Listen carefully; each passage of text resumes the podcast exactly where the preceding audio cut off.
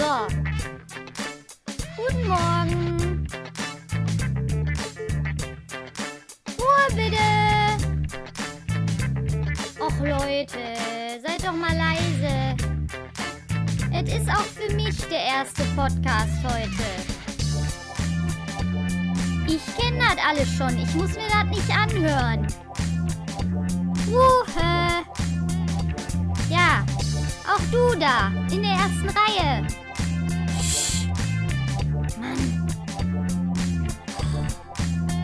So, was wollte ich jetzt sagen? Habe ich vergessen.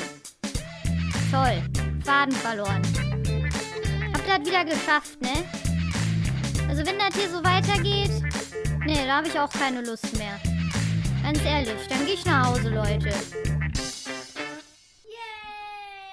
Damit herzlich willkommen zurück zur 14. Folge von Bad Education, der Podcast mit Dat Oliver und Dat Carmen. Hallo.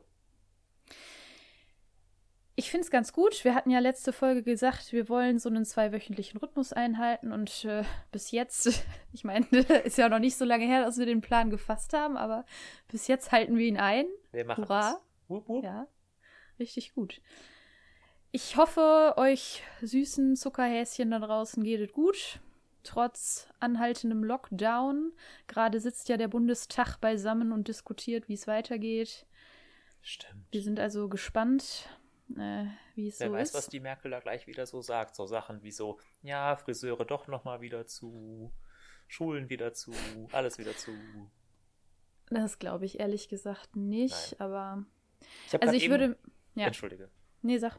Ich habe gerade eben noch gehört, äh, dass wohl auch jetzt zum Beispiel Drosten wieder dabei ist und auch äh, einige sinnvolle Sachen dazu gesagt hat, wie man sinnvoll Schritt für Schritt auch wieder öffnen kann. Und zwar so vorsichtig, dass man da keine großen Sorgen haben muss, dass es direkt wieder zu explodierenden Zahlen kommt. Von daher, ähm, toi, toi, toi, Klopf auf Holz. Das wird bestimmt. Ich muss ja zu meiner Schande gestehen, ich, ähm, also ich bin schon jemand, der regelmäßig auch Nachrichten verfolgt und ne, up to date zu bleiben, das bleibt ja leider auch nicht erspart, wenn man in unserem Job ist, dass man einfach immer wieder guckt, was gibt es Neues. Hm. Es könnte ja durchaus sein, dass irgendwas Wichtiges wieder kommuniziert und äh, beschlossen wurde. Aber ich habe mich doch auch echt sehr dazu gezwungen, mittlerweile pro Tag nur noch höchstens einmal, wenn überhaupt, in die Nachrichten zu schauen, weil ich doch merke, dass das sehr belastend sein kann, wenn man das immer wieder tut und zu häufig tut. Deshalb äh, bin ich, um ehrlich zu sein, gerade nicht informiert darüber, was Herr, du hast gerade Drosten gesagt, wird der Drosten ausgesprochen?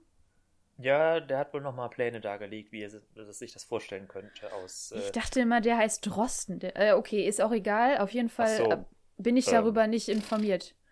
Drosten, Drosten, Potato, Potato.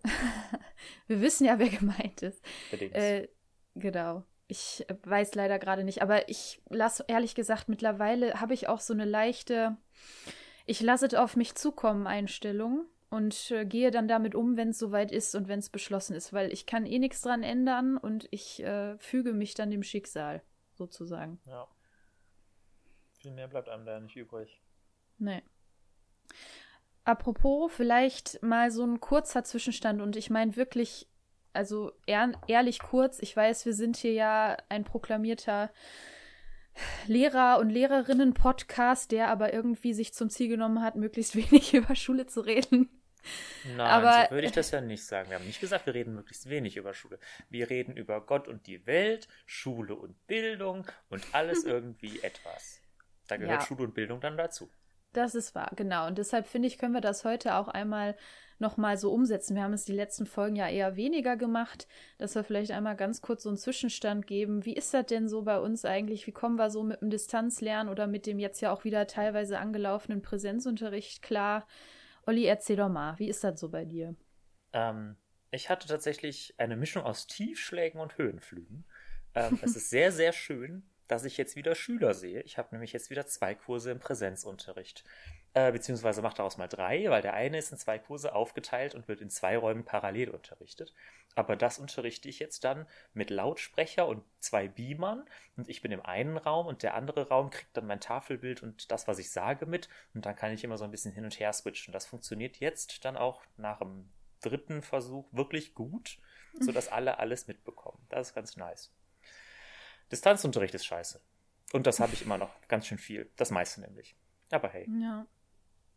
Wieso findest du Distanzunterricht scheiße? Kannst du das mal zusammenfassen? mm, ähm, also mir fehlt die Schülerinteraktion tatsächlich und ach, so direkte Instruktion einfach. Dann kommen entweder 30 Leute einzeln an mit Nachfragen oder wenn man dann mal eine Videokonferenz macht, da, sind, da schaltet dann die Hälfte ab, also gedanklich oder auch in echt. Oder das fehlt die Hälfte, man hat dann irgendwie nur 15 von 25 Leuten da oder so.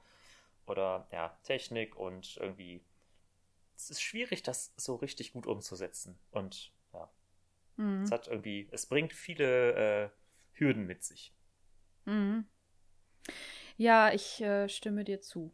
Das ist tatsächlich so. Ich habe leider nicht das Privileg, aktuell wieder Kurse in Präsenz zu haben, weil ich dadurch, dass ich jetzt im November ja erst meine Stelle angetreten habe, aktuell keine Oberstufe unterrichte, weil jetzt mitten im Jahr ein Lehrerwechsel in der Oberstufe auch nicht so geil gewesen wäre.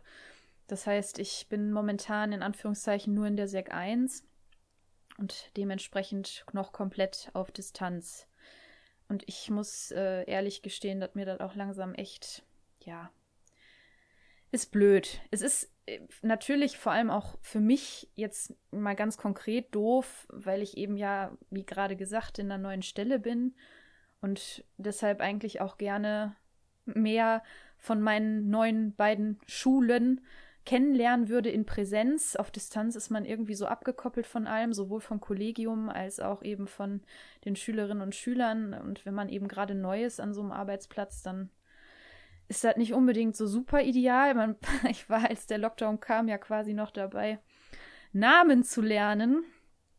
Und das ist jetzt mehr oder weniger so ein bisschen wieder in die Ferne gerückt alles und weniger greifbar geworden. Und das ja, ist alleine deshalb schon so ein bisschen deprimierend. Das ist aber natürlich jetzt etwas, was mich persönlich betrifft. Aber ich muss dir auch zustimmen, dass der Distanzunterricht insgesamt echt ähm, ja auf Dauer anstrengend ist. Ich finde, er kann auch gewisse Vorteile haben.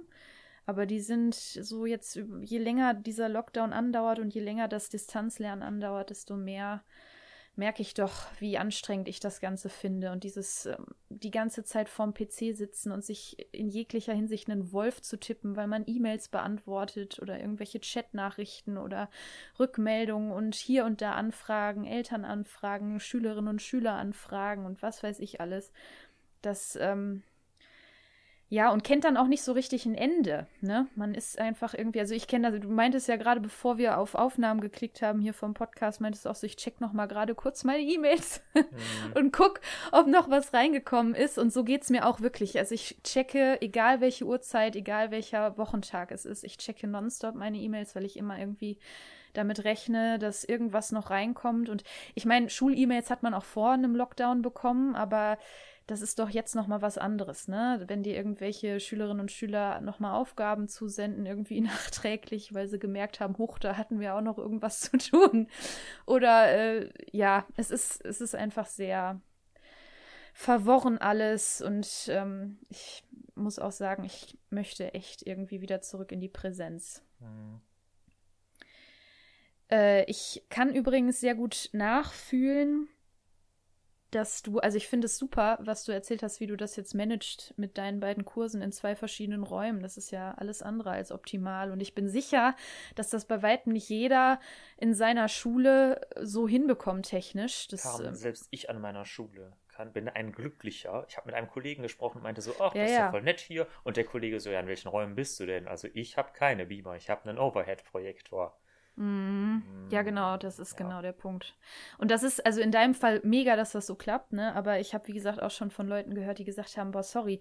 Also wenn das so läuft in Präsenz, dann wünsche ich mir den Distanzunterricht zurück, weil dann habe ich wenigstens alle gebündelt an einem Platz. Mehr mhm. oder weniger. Ne? Eben online. Und wenn du dich da dann irgendwie vierteilen musst als Lehrkraft, da denke ich mir auch so, sorry, aber das. Ich hatte das ja vor den Weihnachtsferien in diesem Hybridmodell, wo ich dann als Beispiel meiner Deutschklasse ähm, die Hälfte in Präsenz vor mir hatte und die andere Hälfte musste ich dann per Online-Konferenz dazuschalten. Da habe ich auch gedacht, ich werde kirre. Das, das war so ein Müll. Wirklich. Also es hat, es ist natürlich schön, dass man dadurch die Lerngruppe irgendwie verkleinert, aber richtigen Unterricht kannst du da nicht wirklich machen. Wenn du die eine Hälfte hast, die dann irgendwie zugeschaltet ist online und wieder irgendwelche Sachen nicht versteht, die gerade ein Schüler in Präsenz gesagt hat und umgekehrt, ne? Und du rennst im Prinzip nur zwischen Laptop und Präsenzleuten äh, hin und her und versuchst, ja, im Prinzip ist das nichts anderes, als würde man zwei Lerngruppen gleichzeitig managen, weil einheitlichen Unterricht kriegst du dann kaum gemacht. Es sei denn, du bist technisch so mega, mega gut ausgestattet, dass du dann irgendwie mit so einem, was weiß ich, Online-Whiteboard, dass du dann sowohl in Präsenz äh, im Raum anwerfen kannst, das dann aber auch gleichzeitig zu sehen ist über die Online-Konferenz und so. Und das habe ich tatsächlich über Apple TV schon versucht, allerdings lief es bei mir nicht. Ich habe es aus irgendwelchen Gründen hat es nicht funktioniert. Äh, und das heißt, ich hatte dann ja, mehr oder weniger zum Teil mit meinem Tablet, wo dann die Schüler dazugeschaltet waren, bin ich durch den Raum gelaufen. Und wenn, wenn sich in Präsenz dann jemand gemeldet hat, habe ich denen das Tablet vor die Nase gehalten und gesagt, du sprichst jetzt genau hier rein, damit die dich auch verstehen und alles. Und ich meine, dieses Rumlaufen im Raum, so unter Corona-Bedingungen, und sich dann da vor die Schülerinnen und Schüler stellen, ist ja auch nicht so unbedingt das Optimalste. Also es ist, äh, wie man es dreht und wendet, gerade in diesen Hybrid, oder wir teilen uns auf zwei Räume auf, das ist echt, das ist scheiße. Sorry. Aber. Ist äh, auf jeden Fall optimierbar. Andererseits, also ich sitze zum Beispiel dann daneben meinen Musikkurs, der aus äh, elf Leuten besteht. Das ist halt voll nice. Alles unter, ich glaube, 14. Darf man in einen Raum packen, wenn die Räume ja, ja. sind. Mhm. Ja, und mit denen mache ich jetzt mehr oder weniger normalen Unterricht. Und das ist mega geil. Ja, super. Das ist, das ist halt echt schön. Ja, ich beneide dich ein bisschen darum, aber äh, ja. Bald, bald kommt da irgendwas. Ich äh, hoffe es. Also ich wünsche mir wirklich auch den Präsenzunterricht zurück. Aus egoistischen Gründen, aber auch wirklich aus. Ich meine, ich hatte ja auch gerade schon gesagt, es gibt auch Vorteile vom Distanzunterricht. Das in Anführungszeichen gut am Distanzunterricht und ich beziehe mich jetzt mal absichtlich gerade aufs Gymnasium und nicht auf die Gesamtschule, weil da zwei Paar Schuhe sind. Aber im Gymnasium kann ich auf jeden Fall sagen, dass der Vorteil ist, alle Schülerinnen und Schüler haben ein digitales Endgerät vor sich, das auch weitestgehend einwandfrei, äh, einwandfrei funktioniert. Das heißt, ich kann eben auch mit technischen Mitteln arbeiten, die auch dann die Schülerinnen und Schüler jeder für sich anwenden können die ich vielleicht normal im Präsenzunterricht so nicht anwenden könnte. Ne, weil da hat ja nicht dann jeder das digitale Endgerät vor sich stehen. Ne? Also das jetzt stimmt. mal als, als dummes Beispiel im Musikunterricht, wenn ich dann sage, so und jetzt ruft jeder hier Audacity oder was weiß ich für ein Programm auf und macht da mal das und das und so. Das geht im Präsenzunterricht leider nicht so schnuckelig. Das feiere ich auch jetzt aber tatsächlich ein bisschen äh, in der Oberstufe, wo ich jetzt wieder in der Schule bin. Da sind tatsächlich dann jetzt auch ein, zwei Handvoll, die jetzt dann auch wirklich ein Tablet oder ähnliches haben. Und ja, ich habe auch denen, denen, die auf dem Handy arbeiten, habe ich auch gesagt, Leute, ihr seid hier in der Oberstufe, wenn ihr sagt, ihr macht das, dann vertraue ich euch damit und dann können die wirklich digital arbeiten, weil die jetzt auch eh so viel Krams auf dem Handy haben, dadurch, dass mhm. wir ja mhm. schon auch immer noch die Lernplattform nutzen, dann sollen die das bitte auch weiter benutzen, weil wie sinnlos wäre es jetzt wieder alles ähm, dann äh, ins Analoge zu bringen, wenn sie es dann jetzt eh schon komplett digital haben. Ja, das stimmt. Also ich denke mir, eigentlich wäre die Optimallösung Präsenzunterricht, aber mit den Mitteln, die jetzt im äh, Distanzunterricht genutzt wurden mhm. von allen Beteiligten. Also mit anderen Worten, alle bringen ihr digitales Endgerät. Ich meine, ich als Lehrkraft hatte sowieso immer meine ganzen Endgeräte dabei, auch schon vor dem Lockdown, aber eben auch aus Sicht der Schülerinnen und Schüler, ne, dass die dann ihren Kram auch mitbringen und äh, dann, dass man damit halt dann viel besser arbeiten kann. Also im Unterricht ist es ja, zumindest jetzt vor dem Lockdown war es bis jetzt immer so ähm, an meinen Schulen, dass es die totale Ausnahme ist, dass Schülerinnen und Schüler mal ein digitales Endgerät dabei haben. Eben auch, weil die Regelungen in Schulen natürlich sehr streng sind, was das angeht, ne? Also die dürfen ja nicht einfach mit solchen Sachen äh, irgendwie da hantieren. Ne? Das muss ja dann explizit erlaubt werden und äh, im schlimmsten Fall hat die Schule ja noch nicht mal WLAN, dass die, Sch dass die Schülerinnen und Schüler dann nutzen können. Ne? Also, ja, das haben wir nicht. Ja, ich, äh, das haben die allermeisten Schulen nicht, weil es natürlich auch missbrauchsanfällig ja, ist, eben. ne? Aber trotzdem. Da muss ich ja tatsächlich nochmal gerade daran denken, ich hatte an meiner Ausbildungsschule ja auch eine Laptop-Klasse. Ähm, ja, die hatten ja alle Laptops. Alle Schüler dieser Klasse hatten Laptops mit WLAN und das waren Schullaptops, das heißt, die waren auch mit der Software ausgestattet, wie man es brauchte. Ich konnte da wiederum im Unterricht so wenig mit der Software machen. Wieso konntest du da mit der Software so wenig machen? Weil die Schüler, auch, das war jetzt natürlich auch eine fünfte Klasse. Ja, gut. Die mussten halt sowieso erstmal Bildung an dem Gerät erfahren. Das heißt, wie benutze ja, ich das? Klar. Die meisten Schüler können nicht mit einer Maus umgehen und wissen nicht, wie man irgendwas macht. Also da musste man quasi erstmal einen Monat lang machen, wie öffne ich ein Programm? Wie speichere ich ein Word-Dokument? Wie, weiß ich nicht. Wo mhm. ist der mhm. Buchstabe Q auf der Tastatur? Weiß, sowas. Mhm. mhm. Ich denke mal, mit einer höheren Klasse hätte man da besser arbeiten können. Bestimmt. Aber wie sinnvoll trotzdem eigentlich so ein Konzept, ne? Laptop-Klasse, dass die mhm. dann da so ausgestattet sind und so. Ich meine, dass man dann an dem Gerät auch ausgebildet wird und weiß, wie das Gerät funktioniert, das kann man ja durchaus dann auch. Ja, das hatten die zusätzlich. Als ein Fach ja. hatten die einmal ja. die Woche, ähm, ich weiß nicht mehr, wie es hieß, aber das war so, ein, so eine Ausbildung am Gerät quasi. Mega gut. Das klingt ja. sinnvoll. Oh. Kann das nicht überall so sein? Das wäre so schön. Ja, wobei naja. die hatten dann dazu trotzdem noch alles auch analog. Also die hatten ein ganz normales Matheheft, einen ganz normalen. Ja klar, ja. Das, das soll das ja nicht ersetzen, das soll es ergänzen. Ich weiß das nicht. also warum dann denen auch nicht die Chance geben, dann alles digital. Also das ist halt bei dem Laptop ein bisschen schwierig. Auf einem Tablet, wenn die wirklich so einen richtigen, ähm, zum Beispiel ein iPad mit einem Apple Pen hätten, dann könnten die ja wirklich ganz normal auch dann da schreiben. Ja. Das wäre schon stark. Ja, ja, ich verstehe, was du meinst. Da muss ich jetzt gerade auch mal so ein bisschen kritisch drüber nachdenken. Jetzt gerade, weil ich auch das Fach Deutsch habe, dann ich glaube, dass dieses handschriftliche wirklich auf dem Papier schreiben schon auch noch mal was anderes. Und ich meine, du sicherst dich natürlich, wenn es dann auch noch das handschriftliche, wir schreiben auf Papier äh, gibt, dass du sicherst dich ab gegen so Fälle. Hatte ich jetzt neulich tatsächlich sogar noch in, mein, in einer meiner Klassen äh, du sicherst dich da ab gegen, ja, sorry, das wurde nicht abgespeichert, deshalb habe ich das jetzt nicht mehr oder äh, mm. oh Gott, äh, das sind ja auch so Dinge, weißt du, also bei einer handschriftlichen Geschichte gibt es da halt schlecht eine Ausrede, ne? Das ist dann einfach, das, wo, es gab Zeit, das aufzuschreiben. Entweder man hat es aufgeschrieben, man hat es nicht aufgeschrieben. Aber dass sich eine handschriftliche Sache plötzlich in Luft auflöst wie eine Datei, ist ja, ja eher unwahrscheinlich. Ne? Das ist richtig.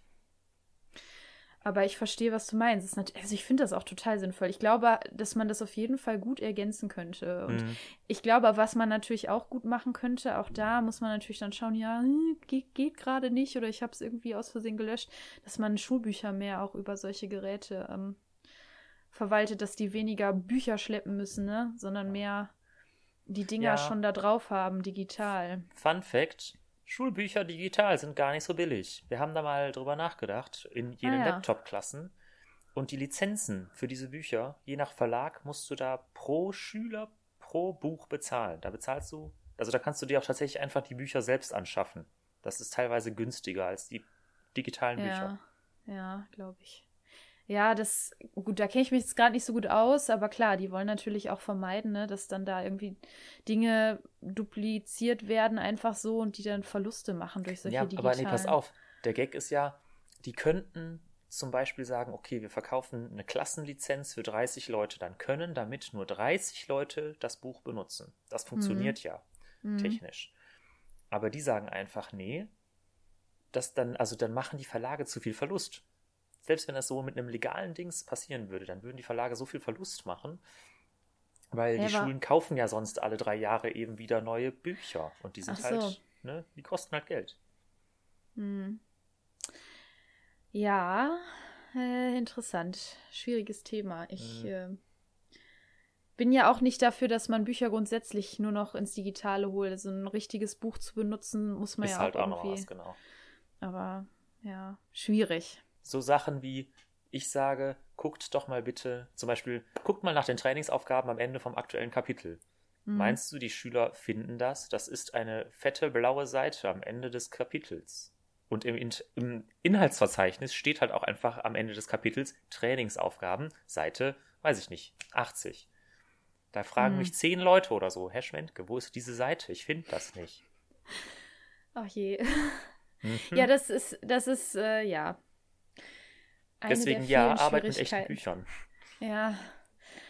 Ja, dass man einfach noch dran gewöhnt ist, dass man vorne mal nachgucken muss und dann zu dieser Seite blättert und äh, ja, klar, das sollte natürlich, wie gesagt, ich, deshalb bin ich auch immer der Ansicht, Ergänzung, niemals komplette, mhm. niemals komplettes Ersetzen.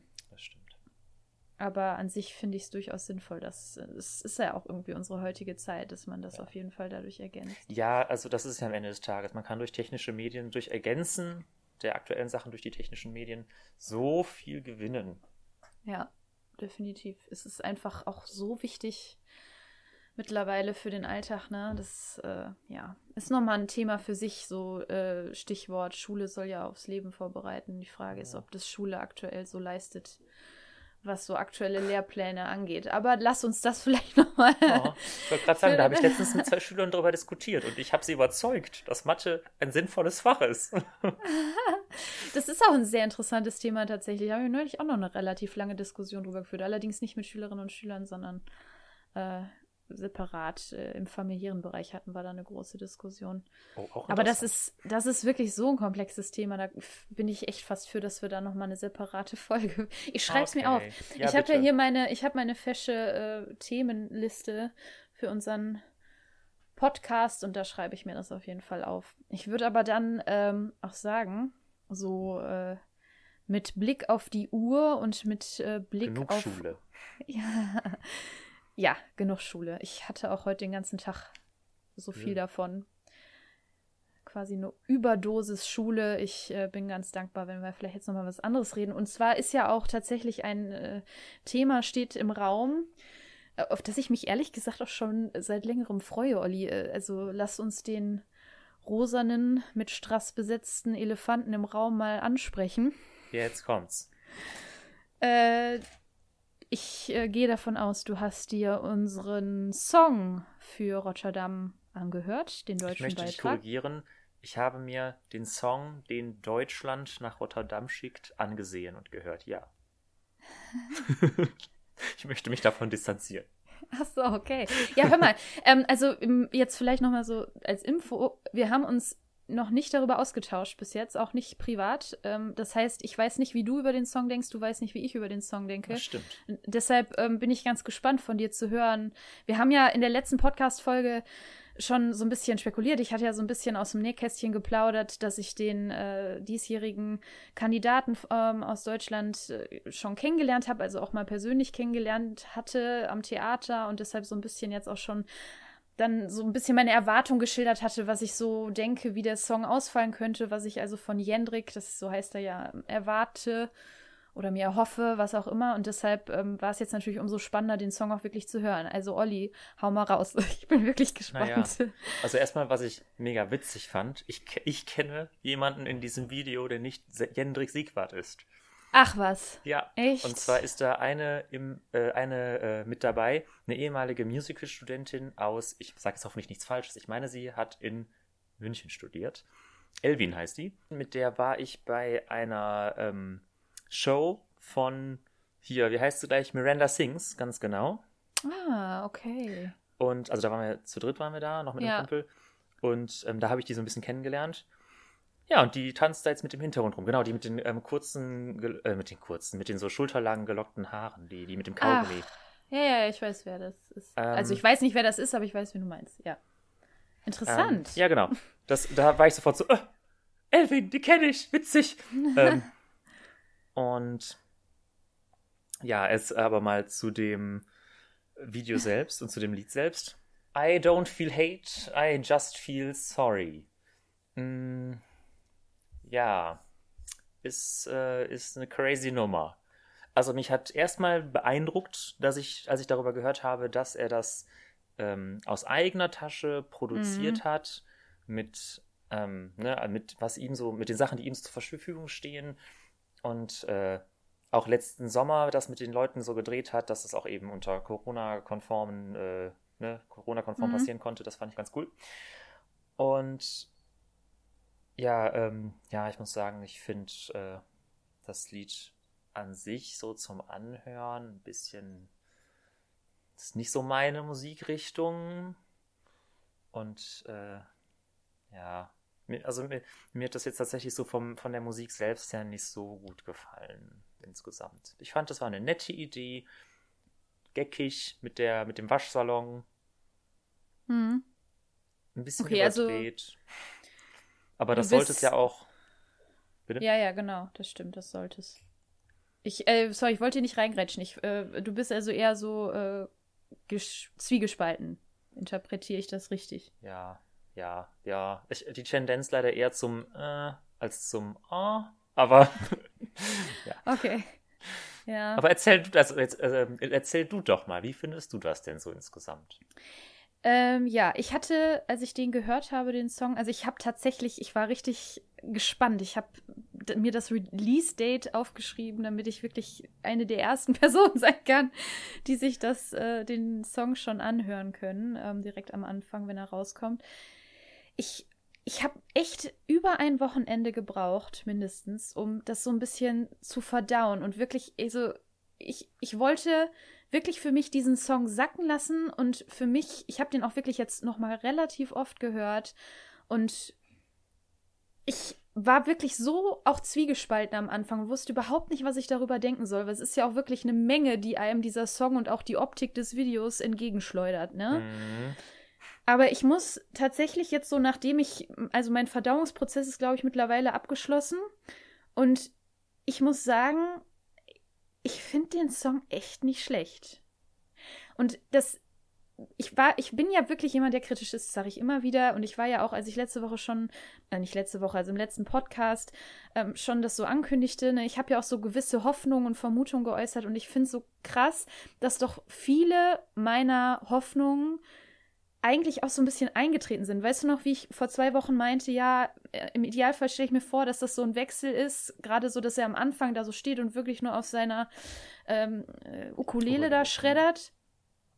Und dass es dann aber ausbricht in so eine richtig geile Dance-Nummer. Und Mhm. im Prinzip ist es ja, ist der Song ja genau das. Ich meine, es sind viele Wechsel zwischen Ukulele-Geschredder und ba ba da ba boom, ne? Aber es ist halt, äh, ich irgendwie hat das was, was ich. Also ich, es ist auf jeden Fall ein totaler Ohrwurm, der Song. Mhm. Ich stimme dir total zu, dass das auch wirklich beeindruckend ist, dass er das da irgendwie selbst in Eigenregie äh, produziert hat und die Idee auch, das ist irgendwie alles von ihm. Ähm, also Respekt dafür, vor allen Dingen in so einer Zeit, wo es ja gerade dann für Musicaldarsteller auch wirklich, er hat es mal, ich habe mir ein Interview mit ihm angeguckt, er hat es so ein bisschen geschildert, dass er da quasi gerade mehr oder weniger arbeitslos in Zürich gestrandet war und dann kam ihm dann wohl diese Idee, das zu machen. Und da habe ich einen heiden Respekt vor und wirklich vor dieser Kreativität. Das, das finde ich, sollte man auch hervorheben. Und den Song an sich, wie gesagt, auch Ohrwurm-Charakter. Ich finde, die lehnen sich in diesem Konzept so ein bisschen an Island aus dem letzten Jahr an. Nur was das Konzept angeht, nicht den Song. Also ich finde, da fand ich Island doch songtechnisch noch mal eine riesige Stufe besser. Mhm. Aber diese Absurdität, ich weiß nicht, ob du das Video damals von Island gesehen hast. Ich habe das mir einmal angesehen, aber ich erinnere mich gerade nur noch schwach daran. Ja, ist auch nicht schlimm. Auf jeden Fall dieses wirklich am Anfang, ne, wie er dann in diesen Waschsalon geschoben wird, der Jendrik jetzt. Und bei Island war das so ähnlich. Ne? So völlig entartet da in so einem, äh, laufen die da in so ein Wohnzimmer und es ist einfach so völlig random. Du denkst dir wirklich als Zuschauer auch nur so, what the fuck? Und bei Jendrik ist es ja genau dasselbe. Die sagen es ja sogar selber. Das ist ja dieser Typ, der dann im Waschsalon sitzt und sagt so, what the? Und dann fängt er an mit dem Song. Mhm. Und genau diesen, diesen viel verbreiten die da. Und ich, ich kann, ich finde Deutschland, und jetzt komme ich mal zum Punkt, Deutschland hat schon wirklich viel, viel schlechtere Songs zum ESC geschickt. Und ich finde, der Song kriegt ja eine Menge Hate. ähm, also ich habe mir viele Kommentare durchgelesen, also die Leute streiten sich da extremst drüber, der Song polarisiert offenbar, was nicht schlecht sein muss. Nee, definitiv nicht. Aber ich finde, so viel Negativität hat der Song echt nicht verdient. Ich finde das Konzept echt nicht dumm. Es ist, es steckt schon viel Klugheit dahinter, finde ich, so wie es gemacht ist. Also ich würde ihm wünschen, dass er damit Erfolg hat. Ich würde mir auch wünschen, mal eine volle Live-Performance davon zu sehen. Bis jetzt hat er den nur mit Playback performt oder eine sehr reduzierte Live-Version davon, wo er nur auf einem Hocker saß. Ich bin gespannt, wie das dann live wirkt. Ich bin kein Fan von seinem Gesang. Das ist nicht böse gemeint, das ist einfach nur, ich, für mich ist der ESC immer auch ein Festival der besonderen Stimmen. Mhm. Und die hat Jendrik meiner Meinung nach nicht so, aber das macht er halt, das war, hatte ich ja auch schon vor zwei Wochen antizipiert, das macht er so ein bisschen wett durch, ähm, ja, alles drumrum, ne, durch den das Klamauk stimmt. des Songs und durch alles, was dann eben, durch das Getanze. Ähm, ja, ich, ich kann, außer jetzt, dass mir das stimmlich vielleicht nicht so zusagt und dass ich das so ein bisschen, also 0815 finde, wie er das singt, kann ich eigentlich nichts wirklich Negatives sagen zurzeit über den Song. Es gibt ja beim ESC, eigentlich kann man sagen, wenn man es jetzt mal so ganz runterbricht, gibt es immer zwei Gruppen von Songs. Du hast entweder immer den Klamauk, das ist die Gruppe Klamauk, oder es gibt die Gruppe große, weiß ich nicht, Popmusik. Es gibt mhm. manchmal mit, mit krassen Stimmen, ne? Große Popmusik mit krassen Stimmen. Und dann gibt es manchmal noch die Gruppe 3, wo beides zusammentrifft. Also große Stimme und auch irgendwie pompöser Klamauk. Und ich muss sagen, in meiner All-Time Favorite ESC-Liste sind aus allen Gruppen Songs. Also ich mhm. kann nicht sagen, nur weil ein Song vielleicht keine jetzt so tolle, mega große Stimme präsentiert, ist er automatisch schlecht. Also ich sag nur ähm, hier aus Russland der Beitrag aus dem letzten Jahr, Uno von Little Big, den finde ich nach wie vor fantastisch. Ich meine, die Frau hatte schon auch eine besondere Stimme, das will ich ihr nicht absprechen. Und ich finde den Song auch besser als den von Jendrik nach wie vor, aber trotzdem, das geht so in diese Richtung. Also ich finde, gegen Klamauk beim ESC spricht absolut nichts. Mm, das stimmt. ich sag nur Lascha Tumbai zum Beispiel hier, dieses 7-7 Ailulu, 7-7 ja. 1-2 das war ja auch keine besondere Stimme oder sonst Im Gegenteil, das war ja total quatschelig und trotzdem ist es einer der berühmtesten und beliebtesten Songs aus dem ESC ever. Das stimmt. Ja, oder ich, ich sag ja nur hier, ähm, wie heißt sie noch gleich? I'm not your toy. Netter? Ja, ja, genau, äh, genau, aus äh, Israel, ne? Die gewonnen genau. hatte. Genau, das, das sind alles solche Dinge, wobei die auch eine krasse Stimme hatte, muss man ihr tatsächlich zugestehen. Ja, gut, die hat schon auch gut, das stimmt. Äh, wirklich. Also die hat eine richtige Röhre. Das ist schon, war schon noch beeindruckend. Eine tolle Live-Performance hat die abgeliefert, meiner Meinung nach. Aber da war ich auch erst kein Fan von dem Song. Das hat sich bei mir auch erst setzen müssen. Und mhm. also lange Rede, gar keinen Sinn. Ich ähm, finde den Song echt nicht schlecht. Jetzt möchte ich noch eine Sache dazu sagen. Ich verfolge sehr intensiv die Länder, die aktuell ihre Songs für den ESC veröffentlichen, da kommen ja jetzt immer wieder so dröppelhaft neue Songs raus. Und ich habe mir bis jetzt, bis auf den von Zypern, habe ich mir alle angehört, die schon raus sind. Das Teilnehmerfeld dieses Jahr ist echt stark. Ja. Echt stark. Es sind schon eine Menge Songs draußen, die ich echt gut finde. Ja.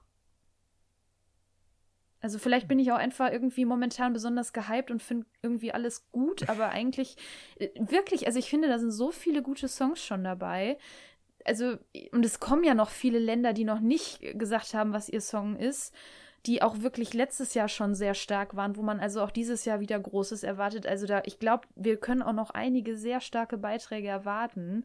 Und da bin ich super gespannt. Also, so wie es sich jetzt momentan so abzeichnet, wird es wirklich ein hart umkämpftes Teilnehmerfeld, ja. Spannend, ja. Dann wollen wir mal hoffen, dass es dann mal vielleicht für uns doch aber auch nochmal wieder so ein bisschen eher nach oben geht und nicht wieder so vorletzter Platz. Ja, ja. Ich würde es auf jeden Fall, ich würde es Jenrik wünschen. Ich finde, er kommt mit, er kommt mit so einer Energie daher irgendwie und mit so einem Willen, das auch zu tun. Man merkt ihm an, er genießt das. Er genießt diese Aufmerksamkeit. Er ist eine Rampensau. Er mag das, dass er da jetzt so im Mittelpunkt steht. Und ganz ehrlich, why not? Also, ich, ich gönn's ihm, dass er da, ich hoffe, dass er damit jetzt auch wirklich dann Erfolg hat. Jetzt nochmal ein spitzzüngiger Kommentar, der hat aber nichts mit Jendrik zu tun, sondern eher mit dem Veranstalter des Ganzen in Deutschland, nämlich dem NDR. Es kommt dem NDR natürlich auch irgendwie sehr zu Pass, könnte man jetzt mal annehmen, dass da einer ist, der aus eigener Tasche sowohl Song geschrieben als auch Video produziert hat, ne? Mhm. Ich hörte nur neulich, ich bin ja ein Fan der Songchecks, die, der, ähm, die da immer zum ESC veröffentlicht werden, wo dann so verschiedene Promis oder bekannt, bekanntere Leute vor der Kamera sitzen, sich die Songs anhören und dann darauf reagieren. Finde ich immer super unterhaltsam. Die fallen dieses Jahr aus, denn der NDR muss sparen. Oh, wow. Ja, also ich finde, ein Schelm, wer Böses dabei denkt.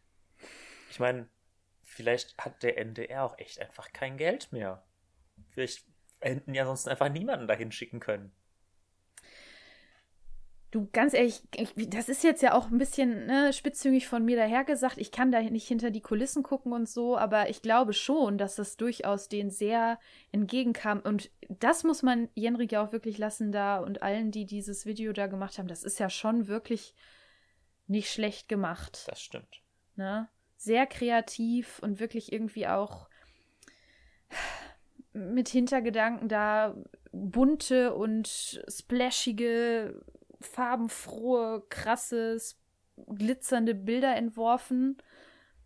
Also, ich denke schon, dass. Also, kann mir irgendwie in meinem Hinterkopf habe ich da das Bild von so einer äh, ESC-Jury, die sich da die verschiedenen Möglichkeiten angeguckt hat. Wen können wir dieses Jahr zum ESC schicken? Dann haben die das Video von Jenrik gesehen und sich insgeheim äh, die Hände gerieben, gedacht, ja, geil, das ist hochwertig, cool, wir müssen da kein Geld mehr reinstecken, zumindest in die Produktion von solchen Sachen nicht. Und äh, ja, ist top. Weiß ich nicht. Ist vielleicht auch Quatsch. Da dürfen mir jetzt auch gerne Leute widersprechen. Äh, ich, ne, aber ich denke mir da doch manchmal so gut, dass es dann da Leute gibt, die da selber alles bezahlen und mhm. ja. Hm. Ja, wer weiß, was wir da sonst gehabt hätten. Ja. Ja, das ist so, ist so ein bisschen, dass da beschweren sich ja auch viele drüber, dass es jetzt gar keinen richtigen Vorentscheid mehr gibt, wo man quasi mitentscheiden kann, was wird geschickt, ne? Sondern dass wir das jetzt so vorgesetzt bekommen und gar nichts vom Prozess mitkriegen. Wer stand denn noch zur Wahl und so weiter und so fort. Andererseits, die Vorentscheide in den letzten Jahren haben halt auch nicht die tollsten Ergebnisse. Also ich fand die Sisters super. Ja? Sister! Okay. Ja, super. Sister! Ja, es war, war auf jeden Fall. Auch eine fand, Nummer. Ja. Ich meine, Michael Schulte hat natürlich durchaus Erfolg gehabt, ne? War ja. jetzt auch nicht mein Lieblingssong, ehrlich gesagt, aber das ist ja immer Geschmackssache. Der war ja sehr erfolgreich, das muss man ihm wirklich lassen. Der war ja auch nett, auf jeden Fall. ja. nein, ist auch ein schöner Song. Es ist nur, war nicht so mein da bin ich doch manchmal irgendwie dann doch. Ich merke manchmal nicht nur, was Songs angeht, so insgesamt. Ich bin dann doch manchmal irgendwie ein Fan von ein bisschen, ein bisschen Kitsch und ein bisschen Glitzer obendrauf. Ich weiß auch nicht. Vielleicht bin ich deshalb auch ein Fan von Jendriks Song, weil ich irgendwie dann doch manchmal denke, dann lieber ein bisschen Klamauk. Mhm. Weiß ich nicht. Ach, keine Ahnung. Vielleicht war es mir auch zu James Blunt-mäßig bei Michael Schulte. Ich bin äh, nicht so ein James Blunt-Fan ja, es war halt sagen. einfach so ein, so ein Singer-Songwriter, er steht da und singt seine ja. Ballade. Das war es halt am Ende des Tages, das stimmt schon. Ja. Ja, wir dürfen auf jeden Fall gespannt sein und ich. Äh, wahrscheinlich gibt es jetzt immer wieder mal so in unseren Folgen ein kleines ESC-Update, wenn ich. Wahrscheinlich das, das nächste Mal, wenn ich spätestens, wenn ich. Ähm, wenn es mal eine erste Live-Performance von dem Song gibt, so wie er dann nachher auch auf der Bühne aussehen soll. Genau. Ja, das, das habe ich mich tatsächlich noch gefragt, wie der wohl nachher auf der Bühne aussieht, weil das Video ist halt, da passiert ja alles. Ja, du kannst schon eine Performance sehen, der ist im, in, bei der Schlagerparade oder wie die Sendung heißt, mit hier Florian Silbereisen. Silbereisen, richtig, ist er aufgetreten. Das ist äußerst interessant. Okay. Der, der Kameramann, der das gefilmt hat, hat offensichtlich vorher irgendwas inhaliert, was ihn irgendwie völlig außer Rand und Band hat ausrasten lassen. Also es ist wirklich fürchterlich gefilmt. Ich, ha ich hasse ja grundsätzlich Schlager. Ich bin wirklich kein Schlagerfan und ich finde ne dementsprechend auch Schlagersendungen furchtbar. Die, die Art, Jendrik singt halt, also es ist halt, er ist dann, er performt den Song halt Playback. Mhm ich, davon war ich echt kein Fan, von dieser Performance insgesamt. Also er ist super energiegeladen und macht da und ich in diesen ähm, Dance-Momenten von, von dem Song geht er auch so richtig ab und so und baut natürlich auch die typische Musical-Piorette ein und irgendwie ne, zeigt, dass er da auch irgendwie tanzen kann, genauso wie ich es auch irgendwie vorher erwartet hatte, dass er da dann natürlich drauf geht. Aber ich möchte doch mal wissen, wie er das dann macht Also ich will wissen, wie es live klingt. Punkt. Hm, ja, gut. Und das Bald. hört man da halt gar nicht. Hört ihr, äh, guckt ihr den Auftritt mal Ja, an. Schlag, das, ich habe gerade auch schon gedacht, das muss ich mir auf jeden Fall mal ansehen. Sehr ja, gut. ja. Hausaufgabe, guckt euch alle den Auftritt bei der Schlagerparade von Jendrik Siegbart an. Sehr gut, das ist doch schön. Und ich finde, mit diesen Worten, wenn du nichts dagegen hast, ich äh, merke, ich bin auch ganz froh, wenn ich gleich vom Schreibtisch und von meinem PC wegkomme. Das ist vollkommen legitim. Ja, das heißt, äh, wir können dann vielleicht jetzt. Möchtest du noch, also ich würde einfach sagen, mein Tipp, mein Musiktipp für diesen Podcast ist, hört euch doch mal Jendriks Song an, wenn ihr es noch nicht gemacht habt. Und urteilt selbst. Ich meine, das ist ja jetzt unsere Meinung, die ihr euch dazu angehört habt. Aber jeder sollte sich ja die eigene Meinung bilden, ne? Bildung. Ich glaube, das möchte ich aber unterstützen. Ich sag auch, Musiktipp für diese Woche, diese Doppelwoche, zwei Wochen. Dieser Song jetzt erstmal, bildet euch mal. Das Genau. ist deutsches Kulturgut. So schickt, so präsentiert sich Deutschland demnächst vor dem äh, hier Fernseh. Wie heißt diese Kom diese äh, dieser Zusammenschluss der Sender noch gleich? ja, Dingens.